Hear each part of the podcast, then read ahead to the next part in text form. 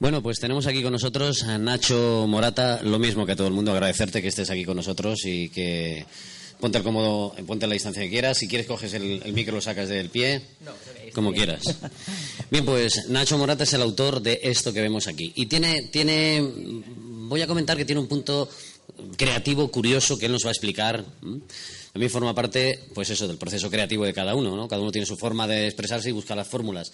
En este caso, Nacho, que nos dirá quién es Nacho, quién es el fotógrafo, quién es el, el que está de- delante y detrás de, de esa creatividad. Eh, explicándonos un poco el tema de todas estas fotografías. Explícanos un poco eh, en sí, porque lo has planteado a modo de juego, ¿no? A modo de participación y que la gente no, no simplemente venga a ver una fotografía, sino que haga algo más, ¿no? Sí, sí, así es. Bueno, hola a todos. Eh, esto. De, esto de salir el último. Ahí, ahí, presentándose, que eso es lo que hay que hacer. esto de salir el último, no sé, porque El penúltimo, hay el mucha penúltimo. más gente. El perdón, penúltimo, no, el perdón, penúltimo, no perdón. te preocupes. eh, teníamos sí, una puntualización. Teníamos eh, que eh, entrevistar, en, fin, en último lugar, con Irina, que está allí. Vamos a dar un aplauso porque al principio lo hemos dado, no estaban. Gracias por asistir a con Irina y a sus compañeros, a sus acompañantes, ¿vale? Que, que estarán con nosotros. En ese caso son Samuel Vilu y Eleni Inigo, ¿es así? Bien, pues ahora sí, ya puedes. Eres el penúltimo. ¿m? Vale, vale. Y No, los no. últimos tampoco tienen nada que ver, pero en ese caso muchas veces dicen que los últimos eran los primeros, no quiero entrar en rollos, vamos al tema. Vale, Nacho, explícate. No, no, que Explícate. solo quería bromear, ¿no? Que al principio Vale, bromeado gente, bastante, ya. Ahora hay mucha gente. Y, Sí. uf, pero bueno, Eh, nada, eso. Nacho Morata, el, como muy bien ha dicho él, el, el- el creador de la exposición que está ahora mismo, o que se estrena o inaugura hoy.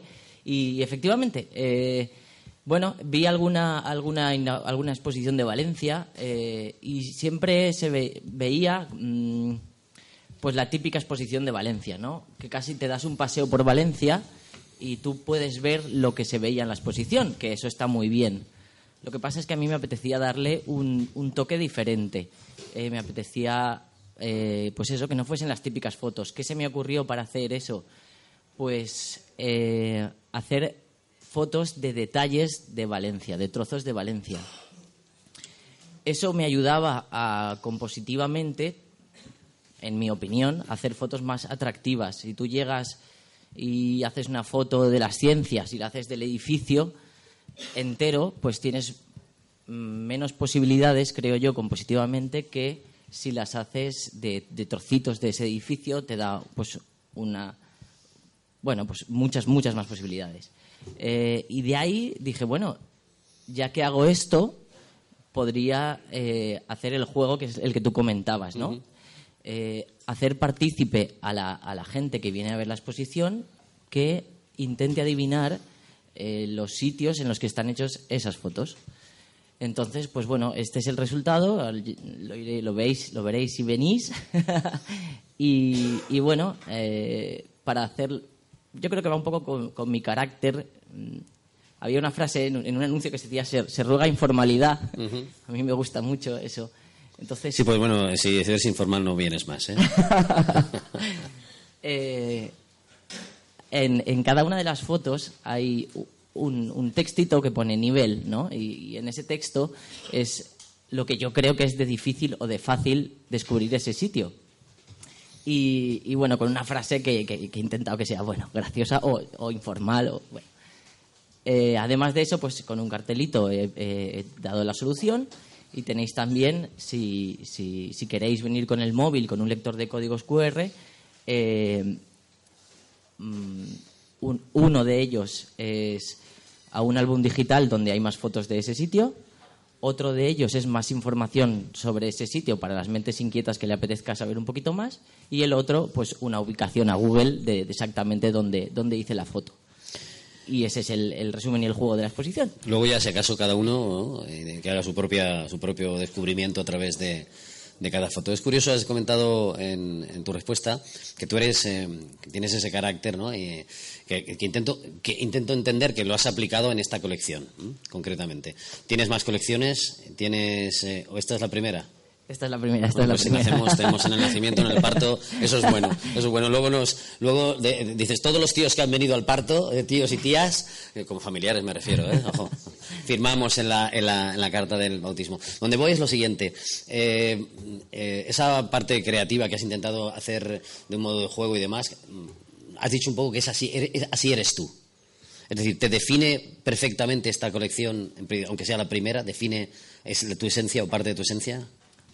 Por lo menos, más que las fotos, que yo creo que sacar eso en unas fotos es difícil, o podría, bueno, podría no serlo si, si estás sacando igual gente o personas, puedes hacer una parte divertida. Más que las fotos, en la forma de presentarla, en lo que comentaba del del nivel, de, en fin, de, de- de que no sea llegar y ver una exposición seria y, bueno, pues darle ese toquecito informal. Vamos a, si quieres, vamos a centrarnos en alguno, ¿de acuerdo? Vale, a ver, uno, el que tenemos aquí a, nuestra derecha, el que veo yo directamente, que parecen, sí, unos raíles y demás. A ver, llegas al momento, llegas al lugar, te atrapa el lugar, te llama el lugar, sientes que necesitas hacer la foto ahí. ¿Cómo funcionó en este caso? Vale. Uf, pues eh, sí, efectivamente. mm, yo creo que, que llegas a, a un sitio y, y- y ve- y ves la foto. Ajá. Ves la foto. Eh, entonces, yo. Bueno, voy a desviarme un poquito si no te, si no te importa. No, bueno, mucho, tú ¿eh? desvíate, No luego yo ya no te redirijo si da En la- tiempo, si no, pues te vas por otra en la- carretera. En la fotografía hay una parte muy técnica, ¿no? Ajá. Y otra parte mm, más artística o de composición. Sí. Yo siempre he defendido que hay gente que tiene esa parte de composición y no tiene la técnica. Entonces, como te decía, tú llegas a ver, llegas a ese sitio, ves la foto y dices, uff, ¿cómo, ¿cómo saco lo que yo veo? Entonces ahí entra el tener esos conocimientos técnicos. Tú necesitas un tipo de objetivo un- para sacar esa foto que, que estás viendo en tu cabeza. Eh, eh, y nada, eso. Entonces, llegas, tienes esa. Sí, lo que, la respuesta en resumen es sí. Llego y veo esa foto y digo, vale, ¿ahora qué tengo que hacer para sacarla? Y bueno, a veces no sale la primera, a veces sí, y hasta que, hasta que la sacas. Mm, Aparte de que sea hasta tu primera colección, llevas mucho tiempo haciendo fotografías, imagino, por ahí, ¿no? O, o- o- o he metido la gamba. No, no, no, no, sí, sí. A ver, ahora ya que valore cada uno. Desde chiquitín sí que tenía una cámara compacta, de estas de carrete, eh, a los nueve años. Siempre me ha gustado. Parece que es algo que tienes ahí como, en mi caso, no, y me imagino que a lo mejor hay gente que ha tenido más pasión desde pequeño. Tienes algo com- como, dormido, pero ya en el 2011 me compré una cámara reflex y para saber aprovechar una cámara reflex tienes que aprender esa parte técnica que te he dicho, ¿no? Entonces, eh, me puse a, a- a aprenderla de forma autodidacta y cada vez me gustaba más. Eh, a ver, yo he trabajado también mucho tiempo con niños, ¿vale? Y esto, los niños me enseñaron a que si quieres, a- eh, expl- si quieres aprender algo y entenderlo de verdad, eh, haz como que se lo vas a enseñar a alguien, ¿no? Yo los niños, para, para explicarles algo, tenía que, que entenderlo bien yo primero. Entonces, lo que hice, lo que usé, es hacer un blog. Hice un blog sin ninguna pretensión de nada, de hecho es un blog... na- na- para- Bueno, es un blog, es tu blog, y sobra. un blog de Lo fotografía. importante es el Sí. tuyo, sobra. Exacto. Entonces, eh, eso, hice este blog para explicar lo que yo iba aprendiendo. Y, y se, me, se me ha ido el tema. ¿Por qué, qué, qué me has preguntado? Bien, bien. Bueno, pues resulta que mañana es domingo, mañana es lo que decía, me voy por otro camino. Te has sido tanto que me has llevado a mí contigo. Pero volvemos, retomamos el camino. Retomamos el camino. Esto es lo que pasa. Luego dice que es fotógrafo. Yo no sé si es fotógrafo político, chico. A ver, vamos a... No, eh, otra cosa que, desastre. que- que- No, no, desastre, sí, sí, es verdad.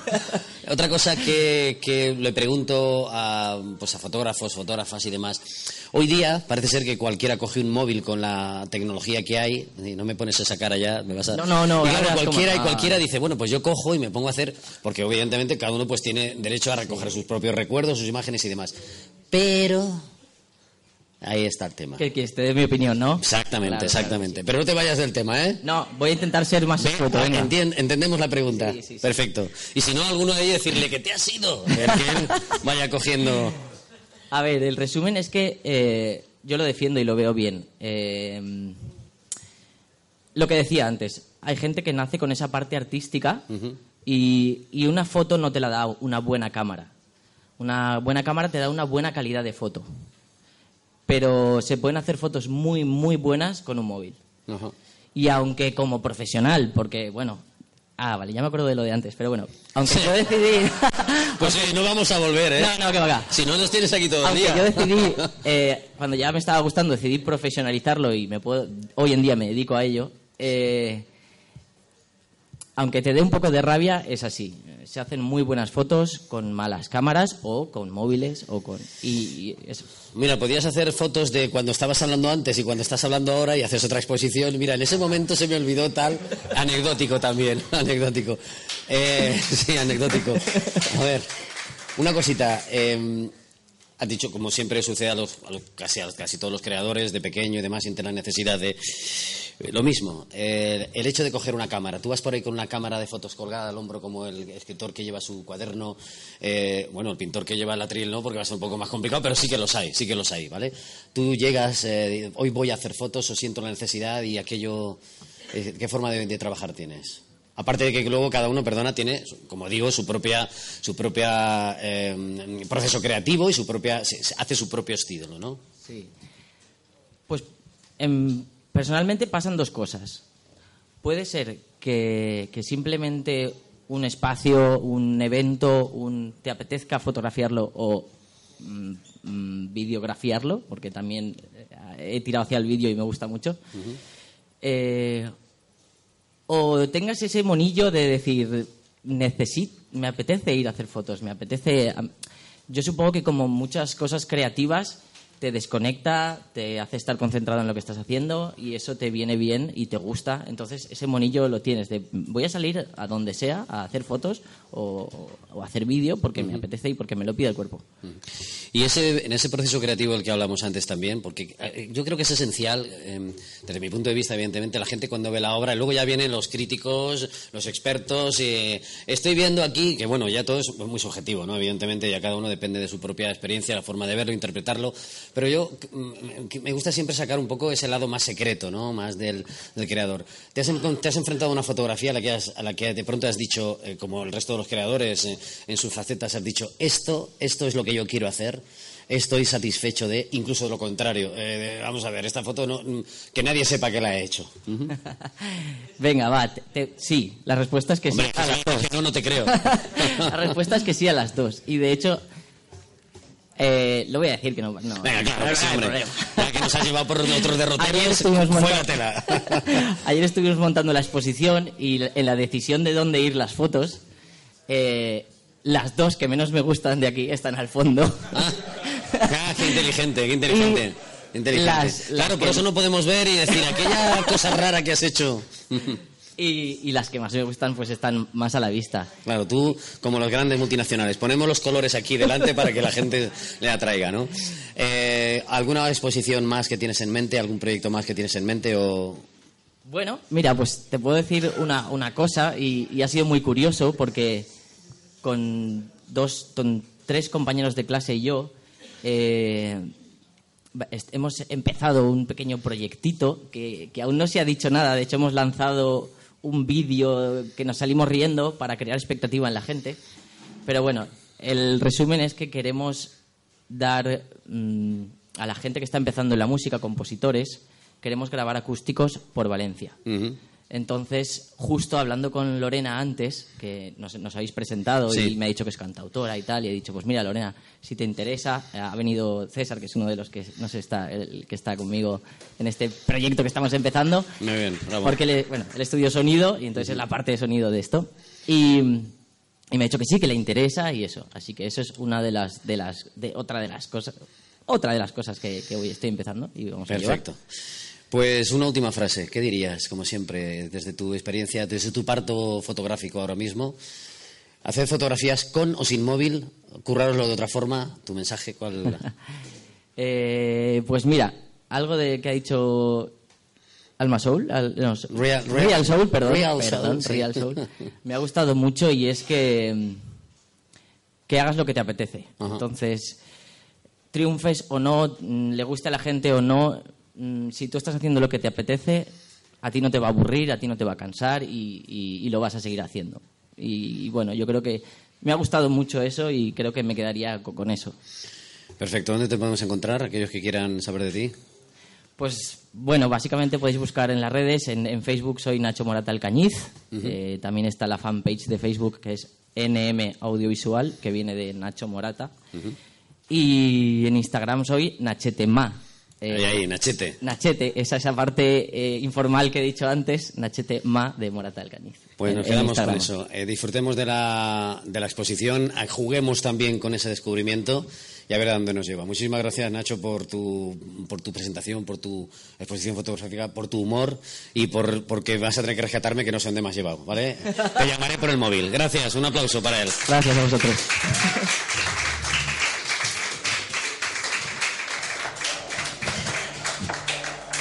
Bien, pues eh, estamos llegando al final y eh,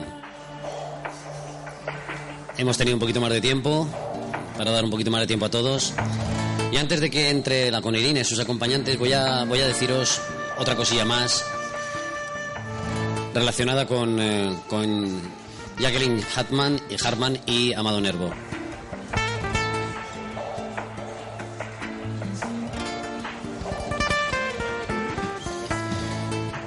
Ver, a ver si, a ver si, por favor, vamos, que vamos allá, que van a, van a venir, van a, van a subir enseguida.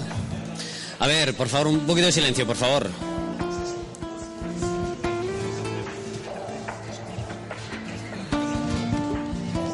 A ver, eh, vamos a ver, a ver si sabéis, por favor, un poquito, un poquito de silencio, por favor, por favor, gracias, gracias. A ver, voy a comentaros, eh, como, como, como os he estado comentando a lo largo del programa, Amado Nervo y Jacqueline Hartman. Bien, pues, gracias al libro, a un libro de recetas de su madre, esta persona empezó, empezó y aprendió a leer. A un libro de recetas. Podéis pensar que fue Jacqueline, evidentemente, que, luego pues adquirió esa habilidad para el psicoanálisis y demás o Amado Nervo que al final pues pues hasta incluso fue intentó ser cura. Pues sí como veo que no respondéis que Nervo ah Nervo sí sí sí perdón Nervo Nervo ay Nervio exactamente fue fue Amado Nervo. Un libro de recetas de su madre un libro de recetas de- creo que era repostería y demás él empezó a estudiar empezó a leerlo y aprendió a partir de ahí aprendió a leer. Y ahí a partir de ahí pues eh, continuó con su faceta creativa, creadora, poética, ensayista también. Bien, pues ahora por fin tenemos aquí eh, tenemos aquí a, nuestros últimos invitados de hoy. Ellos son eh, ellos son em, la Conirina que la tenemos aquí, Samuel Vilu y Ellen Índigo. Vamos a darles un aplauso, agradecerles que hayan venido.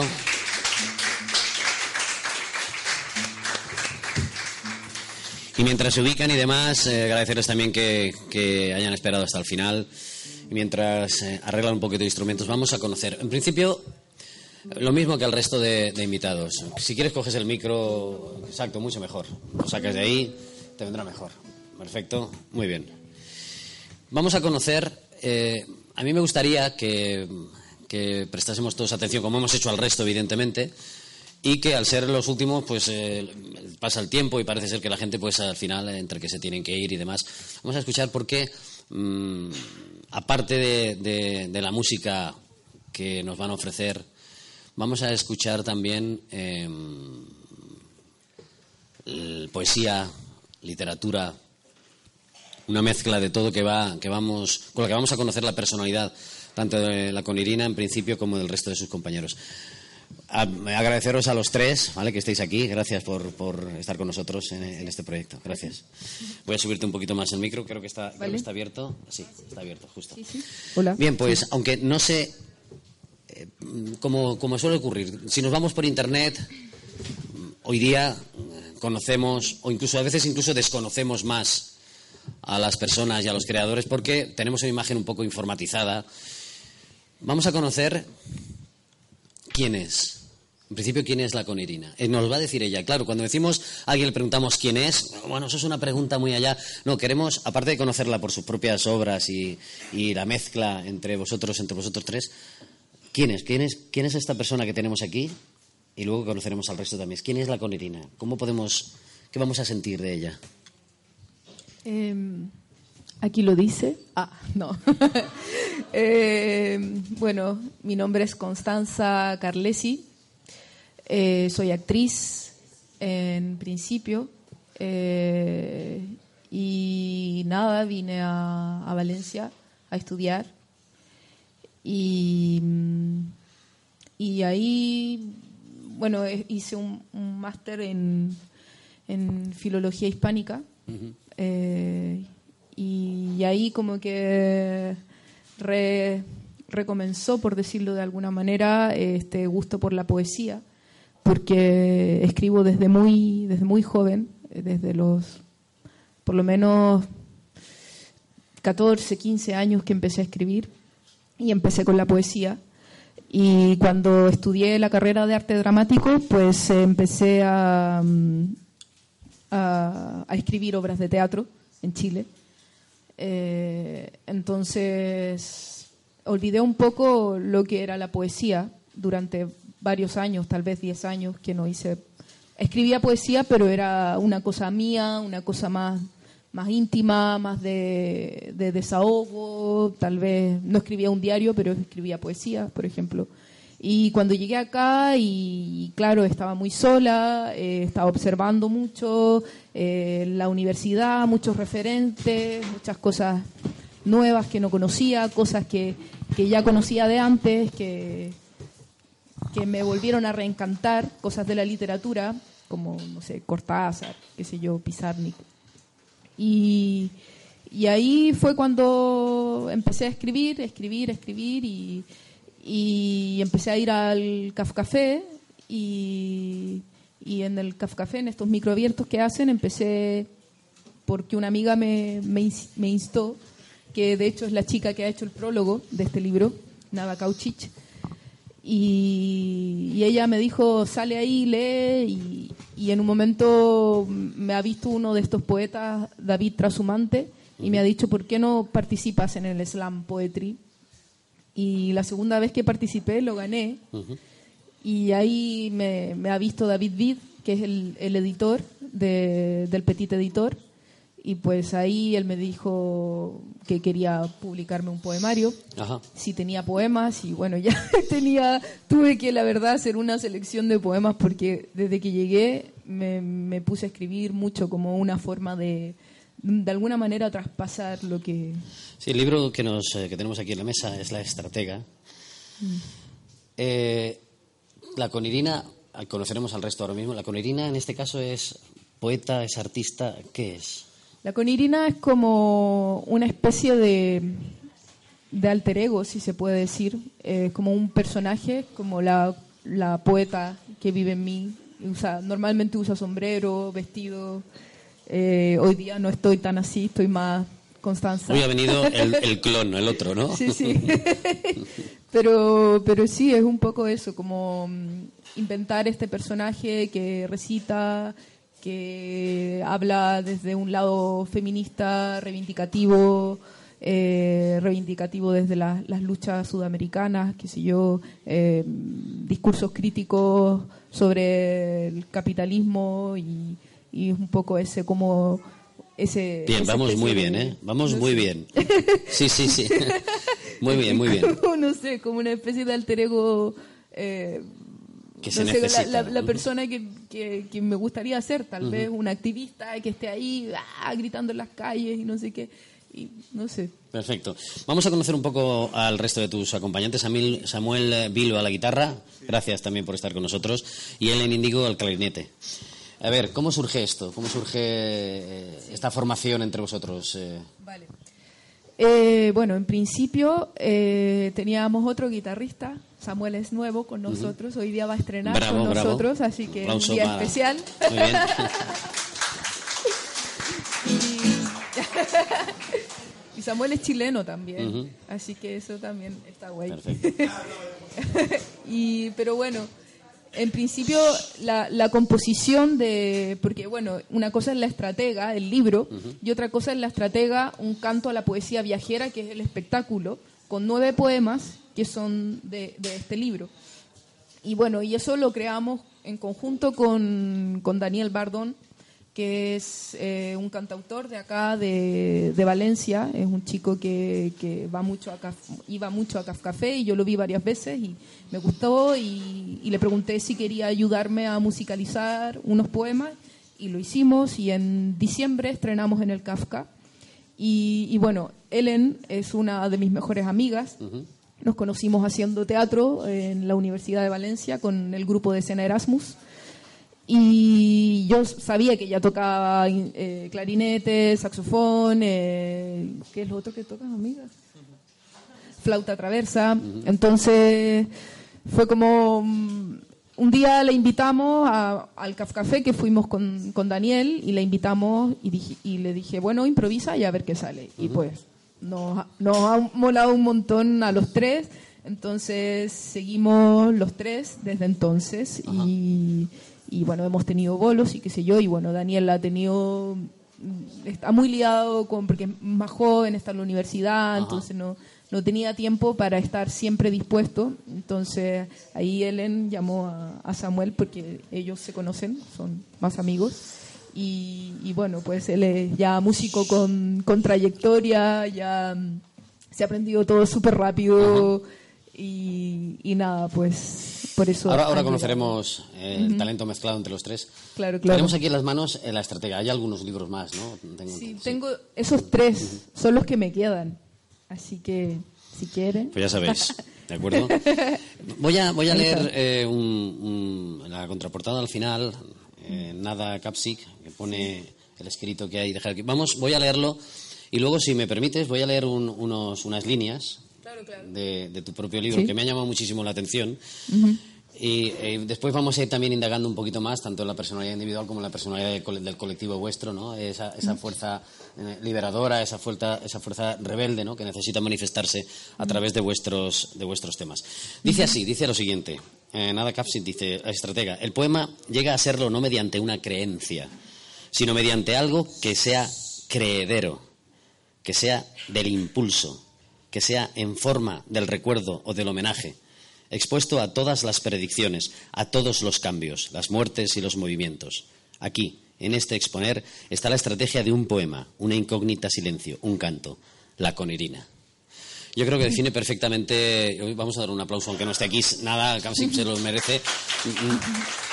Define, o por lo menos intenta definir, que luego ya cada uno, evidentemente, es como todo. Es muy subjetivo y a la larga, eh, al hecho de leerlo y demás, lo puede interpretar. Pero me quedo con una. Con una con la última frase. Aquí en este exponer está la estrategia de un poema, una incógnita silencio, un canto. Eh, con- es- ¿Consideras que acierta, acierta a la hora de definirlo? Para mí, Nada Cauchich es la mejor lectora que tengo. Yo, cada cosa que escribo, ella la lee antes de que lo lea cualquier otra persona. O sea, eh, yo siempre digo que ella es mi hermana literaria porque de verdad que eh, siempre, de alguna manera, hace que las cosas que hago crezcan y, y a la vez también tiene esa capacidad de, de ver lo que lo que he querido decir. Entonces, para uno como escritor o como creador de cualquier arte, es muy eh, gratificante cuando encuentras a una persona que es capaz de ver lo que, lo que tú quieres expresar sin tener que explicarlo necesariamente, ¿sabes?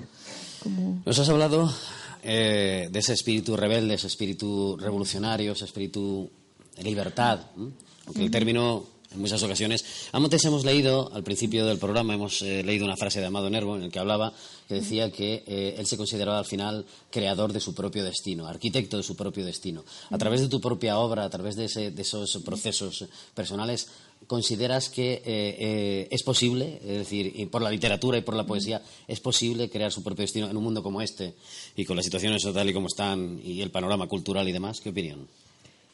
Bueno, eh, yo no sé si soy la persona indicada para decir si es posible o no, pero yo juego mucho con eso cuando Ajá. escribo, la verdad, como que invento personajes eh, pensando en, en cosas que me gustaría que ocurrieran o en cosas que me gustaría que se escucharan o, o como sea, como el mismo hecho de la conirina que es como un personaje mío, ¿no? Como esta poeta que anda reivindicando cosas y luchas y no sé qué, pues ya, es el, el personaje que, que me gustaría ser y que quizás no lo seré jamás, pero, pero eh, al- el hecho de solo vivirlo en escena eh, me hace vivirlo de alguna manera. ¿Quién o qué determinará que es lo seas? ¿Quién o qué? Es decir, lo te- determinará el tiempo, las personas, tu propia evolución. Supongo que el tiempo.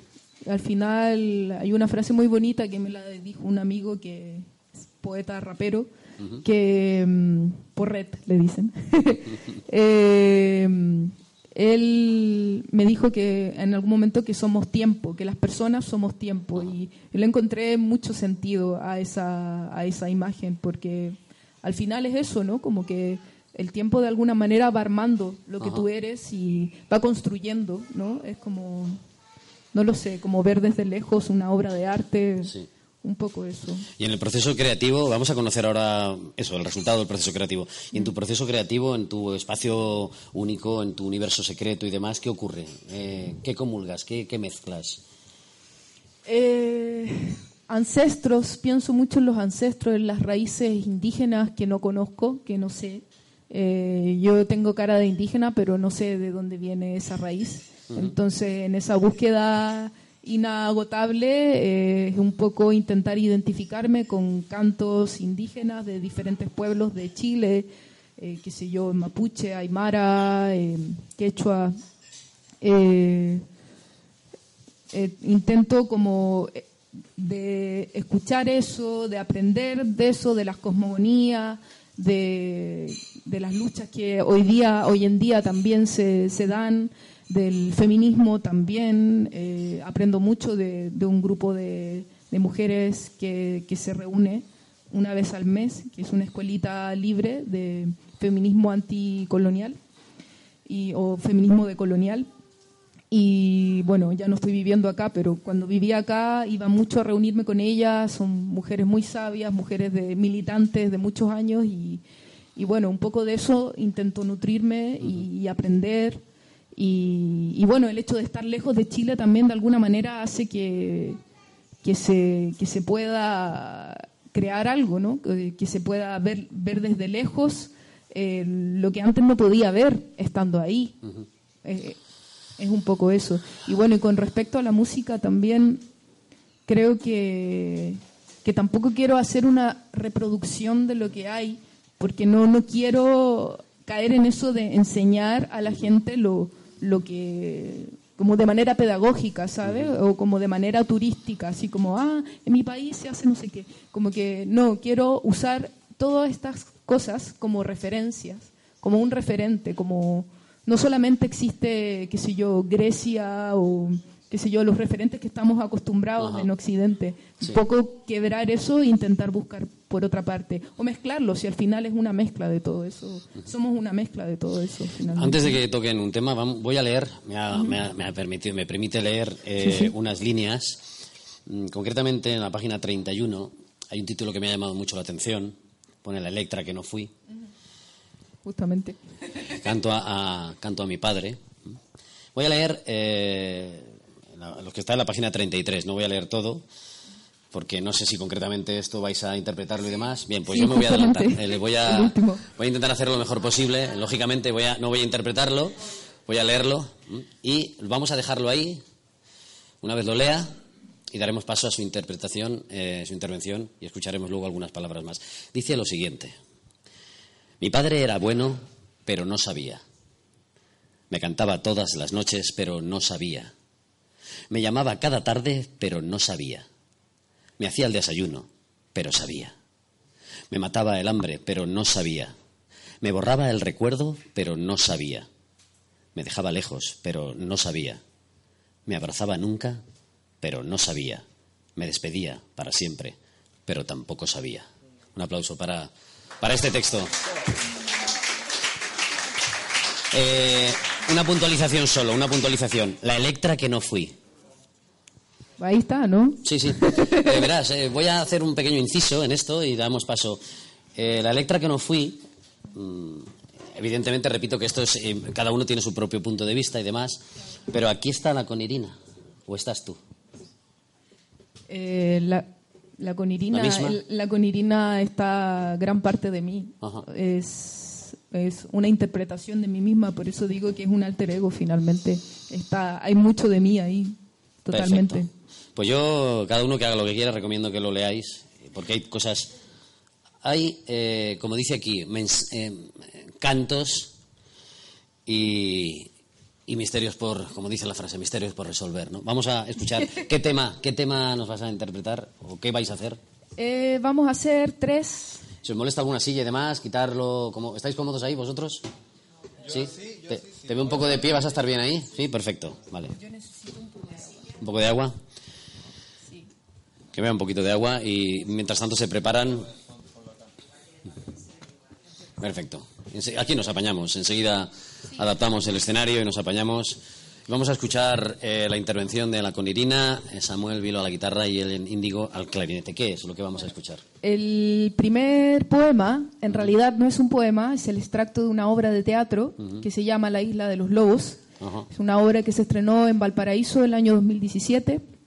Y pues nada, eh, este extracto en particular eh, creo que representa mucho eh, el, est- eh, el estar aquí, porque fue, bueno, ya lo verán por qué, pero es muy diferente recitar o, o interpretar esto en, en- en un país sudamericano acá. Tiene otra repercusión. Y, que y una última preguntita, la conirina y el resto, el resto y la conirina, ese grupo completo, ¿qué forma? ¿Qué, es, qué, ¿Cómo podríamos definir eso? Eh, yo siempre digo Eh, que exacto, es un exacto. espectáculo multidisciplinar, eh, música, teatro y poesía. Perfecto. Y, y pues eh, yo les, les he dicho a los chicos que en el futuro, porque ya hay un poemario.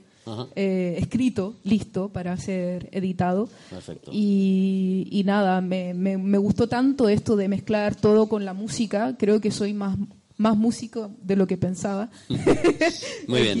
Y entonces, pues nada, yo. Vamos allá. Es una banda eh, poetry musical, no sé. Eh, eh, esa es la defini- Vamos a ver qué sentimos nosotros. La conirina, A ver Samuel dicen. y el índigo cuando queráis. vale. ¿Vamos? ¿Me puedo poner de pie? Sí, como quieras.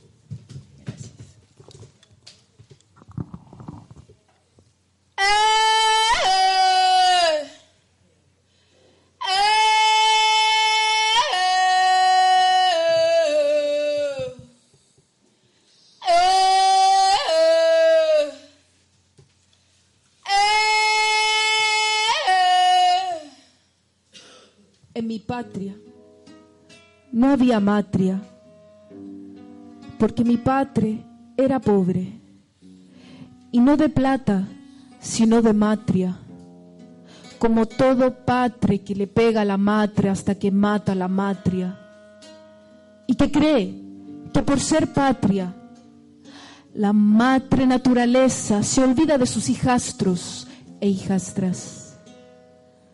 Ancestralmente, cuando las madres eran de la matria, no había patria. Los padres y las madres eran diferentes.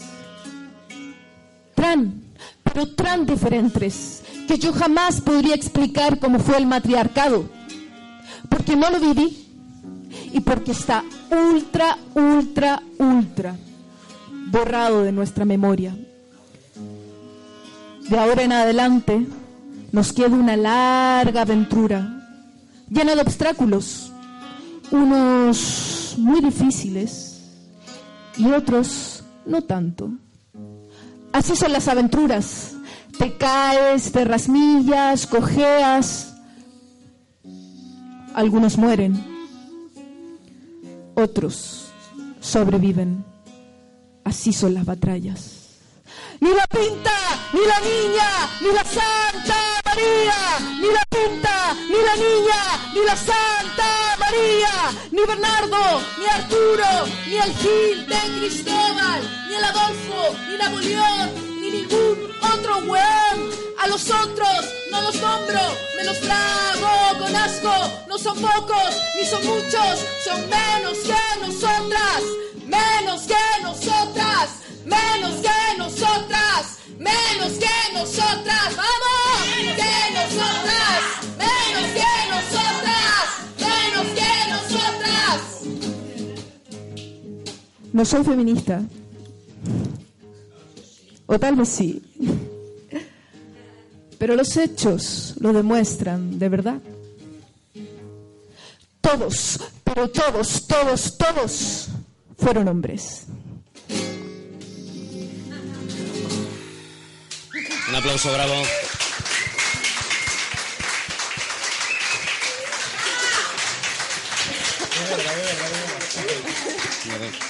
Bueno, eh, queda claro, queda claro esa, eh, eh, queda claro ese manifiesto. A mí se me, se me ocurre, si me permites, con Ina y el resto de vosotros, Claro. me ocurre una pregunta que, que creo que es esencial desde mi punto de vista para mm, este tipo, bueno, este tipo no, esta necesidad a la hora de, de- de- de comunicar y de transmitir, ¿no?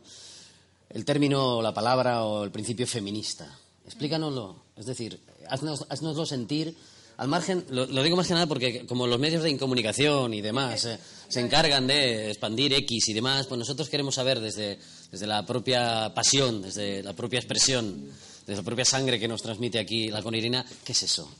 ¿Cómo lo interpreta ella? ¿Cómo lo sientes? Bueno, eh, para mí el feminismo ha existido desde siempre. Para mí, eh, feminismo es el nombre que se le ha dado a la lucha que han tenido las mujeres desde siempre. Desde que eh, Adán violó y asesinó a manzanazos a Eva. Como que, como que eso es un- uno de los versos que, que vienen ahora.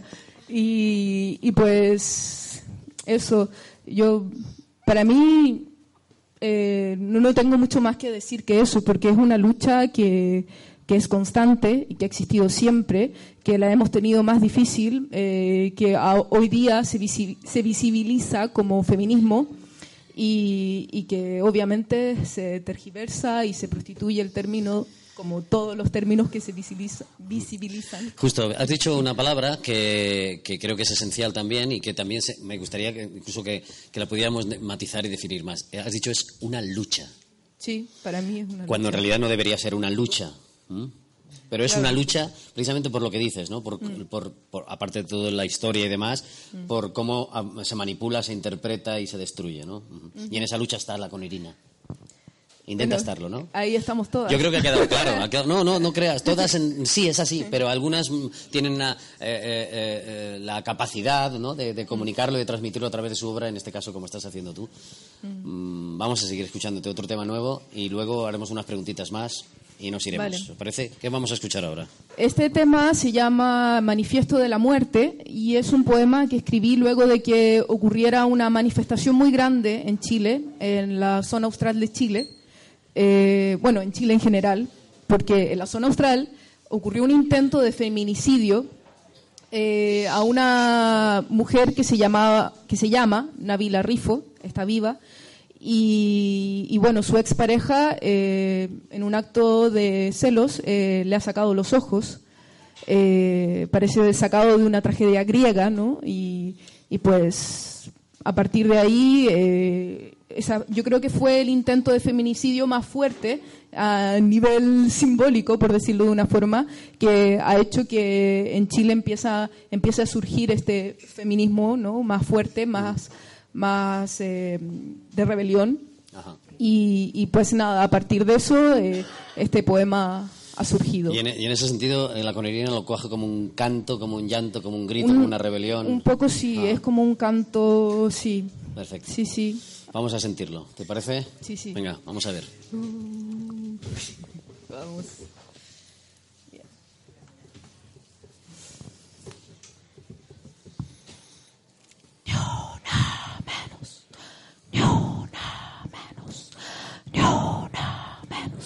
Gritaron más de mil personas, entre ellas hombres y mujeres. Los perros gemían, los gatos se erizaban, la mar rugía, el bosque se erguía y las montañas contemplaban. Todo seguía como siempre, aunque salir a la calle parecía nuevo. ¡Ni una menos! Gritaron.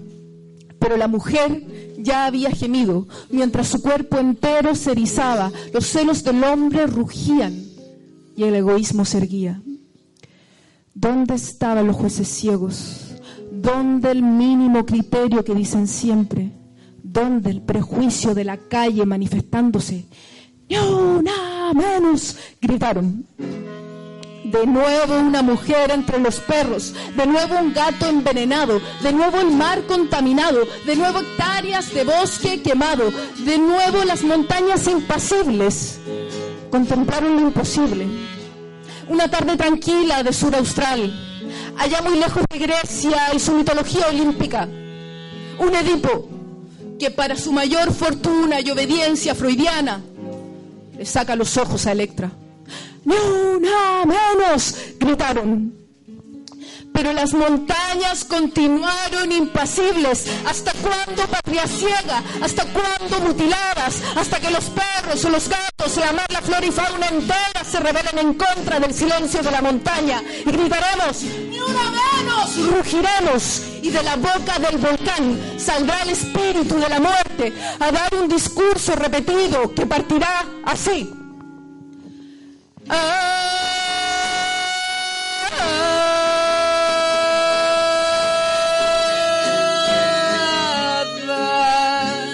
gritaremos,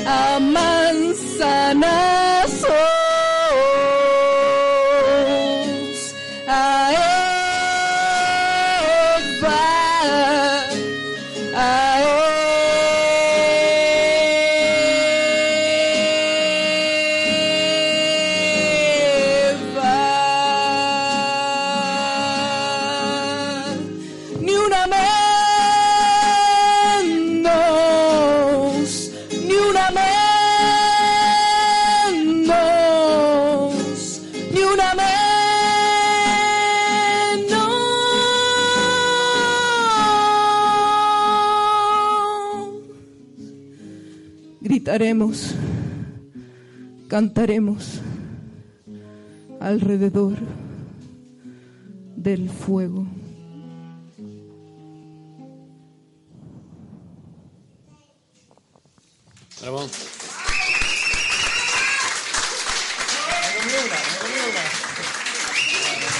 Se me ocurre, se me ocurre con Irina, se me ocurre una pregunta con Irina. Se me ocurre una pregunta eh, a ver, ¿tú crees, eh, creéis, en este caso, tú crees también, que este, este tipo de canciones o este tipo de manifestaciones, o, más, más, yo no lo, voy a, no lo voy a calificar como canción, sino filosofía, forma de entender la vida, lo que, como tú quieras, como quiera, lo que Nirina. Pero tú crees, es una pregunta que puede sonar un poco, no sé cómo la interpretaréis demás, pero ¿tú crees que sirve? sirve. Sí, tiene, realmente sirve, tal y como está el mundo, tal y como está el mundo de la cultura, eh, medios de comunicación, manipulación de masas y demás. Tú, al margen de que evidentemente esto, eh, por encima de todo, lo haces tú, lo hacéis vosotros, con el espíritu rebelde y demás que hace falta, pero ¿crees que sirve realmente? ¿Crees que llega? Eh, bueno, para mí, personalmente, no sé qué pensarán los chicos, pero para mí siempre eh, he pensado que, en este modelo capitalista neoliberal, para este modelo creo que no que el arte en general no sirve para nada. Pero si lo pienso desde otra perspectiva, desde otro lugar, desde esa otra filosofía que es la que yo busco, que es la, filosofía autóctona, originaria, pues siempre se ha hecho arte realmente. Siempre los ritos, eh, hay, hay, interpretación, hay, hay música, hay canto, hay transformación, los chamanes, por ejemplo. Entonces, ahí, claro, ahí está de alguna manera la, el pragmatismo del arte, ¿no? Está totalmente, de alguna manera, eh, visibilizado, pero cuando ya el arte se transforma en un producto, claro, si lo ves desde la calidad de un producto puede ser que no sirva para nada. Claro, eh, en muchas ocasiones, cuando comento con artistas y demás, eh, coincido, en ese tema, el hecho de, el momento en que el creador, el que la creadora, el artista pare su obra, es, eh, es, la mejor obra del mundo y es suya y, está llena de, X, de lo que quiera. A partir de cuando sale al mercado empieza ya a compararse, empieza ya a manipularse, empieza ya a tratarse como algo que tiene, que tener un precio. En realidad los artistas estamos condenados a tener que vendernos, creo mm. yo eh, al final es la única manera de, vivir de eso. No sé si los chicos están de acuerdo con eso, pero yo lo he vivido como actriz, como artesana, como ahora como poeta, ahora como, no sé, no sé si a los chicos quisieran decir algo al respecto. Bueno, yo tengo que andar tocando covers también para poder comer, no solamente hacer mi música, ¿te fijas? Va por ahí también, ¿no? Exactamente. Es venderse, pero en el fondo estás haciendo lo que tú amas también. Perfecto, sí, es así. Muy bien, vamos a cerrar con el último tema, si os parece, ¿de acuerdo? ¿Qué nos vais a tocar? Que vamos a... La electra que no fui. Perfecto, pues vamos a escuchar lo que he leído yo así como he podido. Ahora nos van a dar con sangre y con fuerza nuestros invitados, cuando queráis. Vale. La Electra que no fui, que como bien decía el amigo aquí, es un canto a mi padre. Y pues aquí vamos.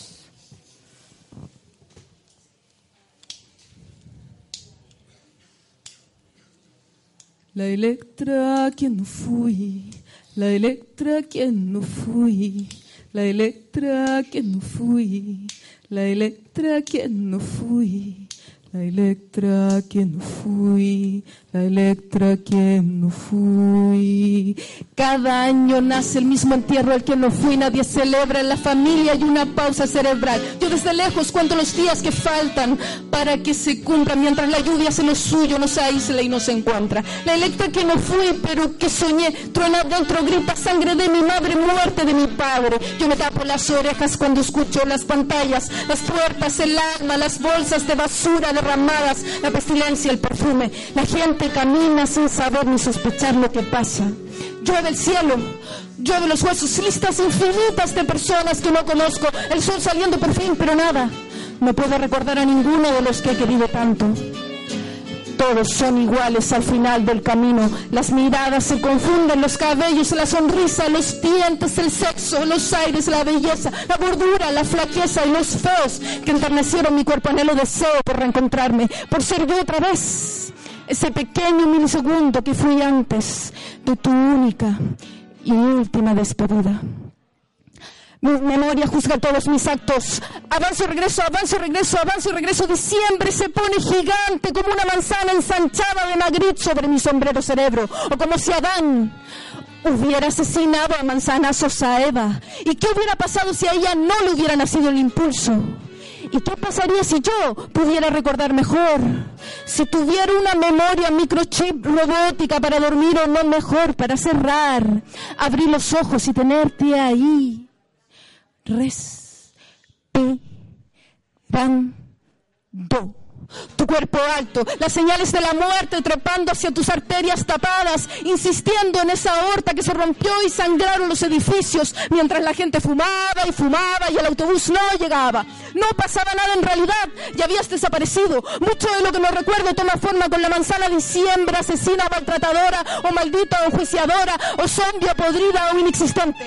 Porque Adán sería incapaz según él mismo o incapaz sería seguro. Entonces todo lo que no recuerdo se rompe como la aorta que sangra y mancha de injusticia al final de una historia real que se vuelve a contar una y otra vez hasta que se vuelva a dormir y se vuelve a contar y vuelve a dormir y se vuelve a contar de raíz y se quemen los santos y se alaben demonios. ¡Qué futuro si aquí estamos en medio de la nada, comiendo del vacío de pantalla y programaciones que recuerdan todo lo que ya no se puede? Porque la memoria es una gran manzana que asesina y mata mujeres de la mano de un Adán que sería incapaz, que seguro que sería incapaz. Padre, escúchame. Este año no puedo escribirte en paz. Porque los edificios llevan tu sangre. Porque no encuentro una memoria que te replique. Porque ya han pasado demasiados años y la gente olvida. Porque mueren santos dictadores y triunfan zombies chupadores. Porque las bocinas no dejan de llorar Acelera, acelera que el tiempo pasa. Porque naciste un día demasiado cercano a tu muerte. Entonces, ¿cuál es el rito? ¿Será el grito que rompa con el patético llanto de las bocinas? ¿O una lluvia que limpie la sangre de los edificios? ¿O una bomba que extermine zombies chupadores? y resucite santos dictadores? Mi padre era bueno, pero no sabía. Me cantaba todas las noches, pero no sabía. Me llamaba cada tarde, pero no sabía. Me hacía el desayuno, pero no sabía. Me mataba el hambre, pero no sabía. Me borraba el recuerdo, pero no sabía. Me dejaba lejos, pero no sabía. Me abrazaba nunca, pero no sabía. Me despedía para siempre, pero tampoco sabía. Es verdad, la imagen de la muerte no la tengo, del grito desgarrado tampoco, y menos de la familia celebrando un cuadro negro pintado.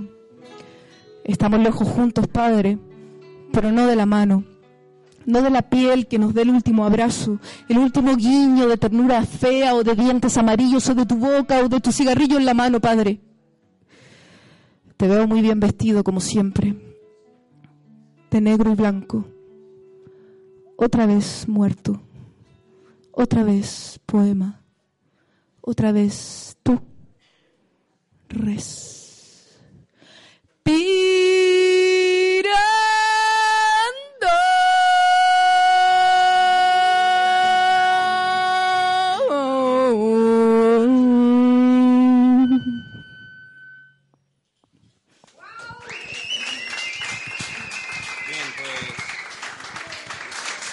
Muchísimas, muchísimas gracias, eh, Samuel, Bilu y el Índigo. Gracias a ustedes por invitarnos. Y te podemos encontrar, os podemos encontrar con este mismo nombre y demás. Eh, claro, claro, tenemos el fanpage de Facebook, La con Irina, donde vamos publicando, eh, donde estamos teniendo presentaciones. Este lunes estaremos en el Jardín Urbano, en Rusafa, a las nueve y media con todo el espectáculo, solo han visto menos de la mitad. Y, pues eso, eh, ahí está el libro, también lo pueden encontrar en Amazon. y, pues eso. Pues eso, nos quedamos con esa sangre, con esa esencia. Muchísimas gracias a los tres por estar. Eh, gracias por haber estado en la Estación Canalla. Un saludo. Gracias, una pausa. Bien, pues...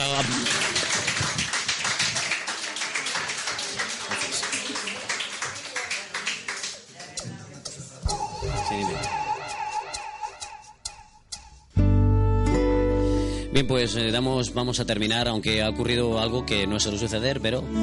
Eh, y es que. Y, esto es, yo creo que forma parte un poco de, de, lo que es la sangre y, la esencia de, algo como esto, ¿no? vamos a agradecer y vamos a despedir un poco a todos, pero antes de nada, eh, a ver, él mismo lo va a decir. Sube, sube y lo, comentas. Vamos a escucharlo, ¿vale? Y os agradezco a todos que estéis, escuchéis un poco porque, a ver, a ver qué nos va a decir. Bueno, él es... Soy Verse de Real Sol, me he presentado antes y he comentado que me gusta improvisar y me gustaría yéndome improvisando algo con, con este grupo que acabamos de ver. Bueno, pues ¿se lo has comentado? No, no, no, no. Eh, con Irina, con Irina, eh, una cosa. Con los músicos. Con Irina y los músicos, eh, una cosita.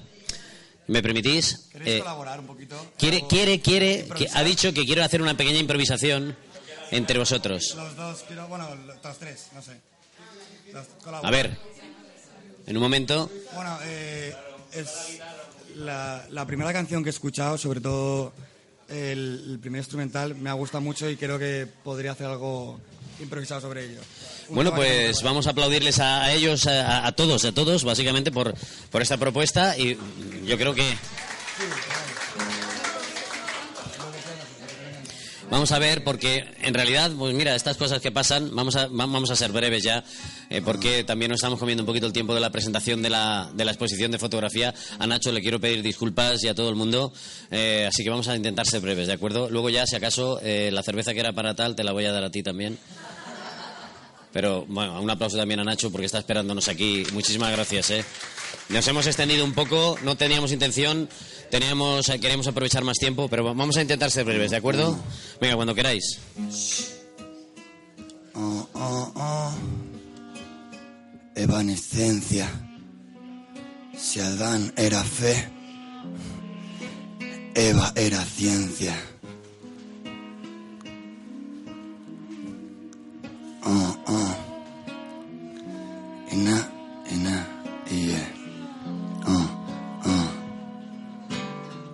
Que te tengo delante mía, No sé qué decirte, siempre espero este día. Sé que estoy dormido y esto es solo un sueño, pero no dejes que me despierte todavía. Quiero decirte que dejé de ser un niño, pero todavía anhelo tu cariño. Que papá sigue luchando cada año y los dos guardamos tu recuerdo intacto. Y a pesar del tiempo te sigo visitando y aunque no estás dentro te siento cuando ando. Sé que no es el viento lo que me está acariciando. Sé que estoy dormido, déjame soñando. Siento que me mira la luna, que nunca me quedo del todo a. Sé que el tiempo todo lo cura. Hay heridas que no cierran para recordar que el amor perdura. Recuerdo cuando estuviste tumbado a mi lado y te decía que te pondrías bien. Tú sabías lo que iba a suceder. Recuerdo cuando te fuiste como si fuera ayer. ¿Quieres saber lo que me dijo papá? Que fuiste tan buena, que te ganaste el cielo. Recuerdo que me lo creía, sonreí. Desde entonces cada noche miraba al firmamento. Pero no te veía, solo veía estrellas. Yo no sabía que tú eras una de ellas. Por favor, no. Déjame solo una más. Solo una más. Dice así. Los sueños, sueños son, lo sé. Sé que cuando me despierte no estarás. Si la vida es un sueño y morir es despertar, mátame mientras sueño y nada nos separará. Si la vida es un sueño y los sueños, sueños son. Mátame mientras duermo para despertarme junto a vos. Si la vida es un sueño y los sueños, sueños son. Mátame mientras duermo para despertarme junto a vos. Quiero despertarme junto a vos y mi corazón está sediento